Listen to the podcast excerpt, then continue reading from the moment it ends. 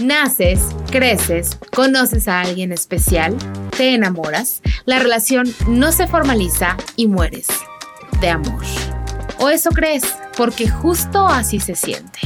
Soy Belém y aquí vas a escuchar todo eso que me contó la prima de una amiga. Lo dice el dicho y lo sabes tú. Anécdotas, experiencias, consejos y todo eso que piensa y siente la prima de una amiga. Con Belém Capetillo. Hablemos sobre los casi algo. Relaciones cortas que no llegan a formalizarse como noviazgo, pero que se viven como si lo fueran. Y ahí está el problema. Hay planes de pareja, trato de pareja, pero no hay una pareja.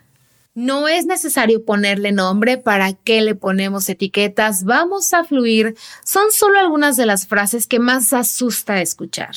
Porque queda claro, en ese preciso momento, que lo que pensamos que estaba pasando no estaba pasando, no está pasando y no va a pasar.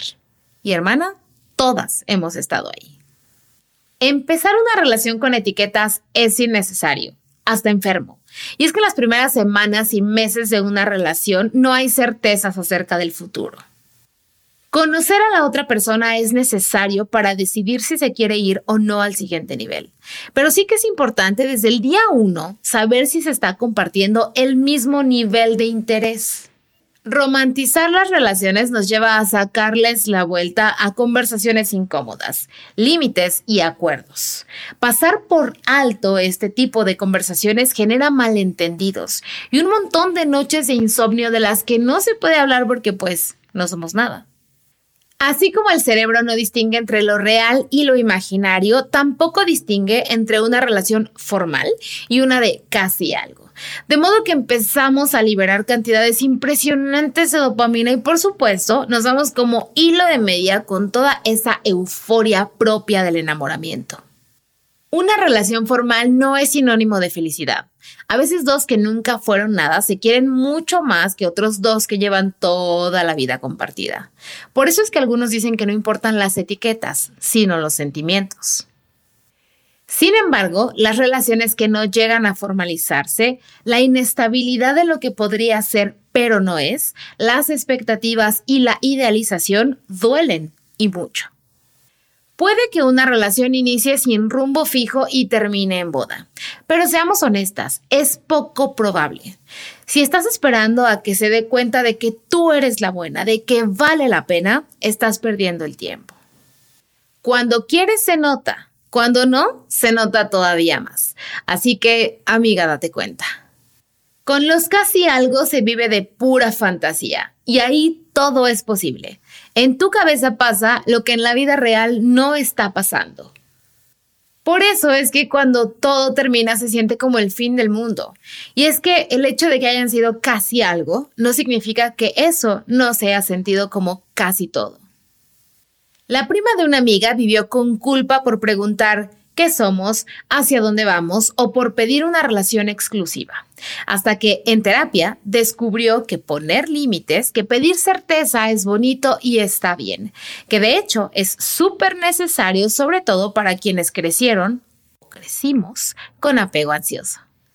¿Cuándo preguntar? ¿Cómo preguntar? Y si me dice que no quiere nada, te la vas a tener que jugar. No hay una forma ideal ni un momento correcto para hacerlo. Lo que sí es que tienes que llevar contigo una buena dosis de autoestima y algunos pañuelos por si las dudas. No estás loca por querer saber hacia dónde va la cosa. Tampoco eres una cualquiera si quieres que su acuerdo sea meramente sexual. Todo se vale, pero háblenlo, lleguen a esos acuerdos. De lo contrario, te la vas a pasar muy mal. Ahora sí, le pregunté a la prima de una amiga cómo salir del hoyo en el que te dejan los casi algo. Y la muy sabia me dijo lo siguiente. Vive el momento. Evita viajar de más al futuro o al pasado. Es el que es. Tiene única y exclusivamente lo que te está mostrando. Evita enamorarte de su potencial. Ese no existe. Odín Duperón dice que los pendejos avisan. Y la prima de una amiga ya lo comprobó. Si hay red flags, si ya te diste cuenta de que a él no le gustas tanto, o por lo menos no como a ti te gustaría, entonces vete. Elegir irte es elegirte. Deja de tratar de convencer a la gente de que vales la pena. Si no pueden ver tu valor, entonces no rebajes tu precio. Puede que estés yendo por ahí malbaratándote por un poquito de atención y aunque suene horrible, eso es una realidad. Pregunta, no supongas, no te quedes con la duda y no des nada por hecho. Además, créele. Si te dice que no quiere nada contigo, créele, no va a cambiar. Y finalmente, ayúdate. O como dice la prima de una amiga, ayúdame a ayudarte. Léete Hambre de Hombre de Ana Mar Orihuela, un librazo que te va a ayudar muchísimo a salir adelante. ¿Es magia? No. ¿Va a doler? Sí. ¿Vas a aprender a la primera? Probablemente no. Y te preguntarás quién es la prima de una amiga para darte estos consejos. Pues solo una chica de unos treinta y tantos que ha tropezado y tropezado y tropezado, que también se ha levantado, que ha llorado y llorado mucho y que ahora quiere compartirte su experiencia para que por lo menos no te sientas sola en este proceso. Los casi algo son un mal necesario. Duele, pero cada vez vas a salir más rápido de ahí. Por cierto, si tienes el corazón roto, el siguiente episodio es para ti. Soy Belén y aquí vas a escuchar todo eso que me contó la prima de una amiga. Gracias por estar aquí. Platiquemos sobre todo eso que te preocupa a ti y a la prima de una amiga.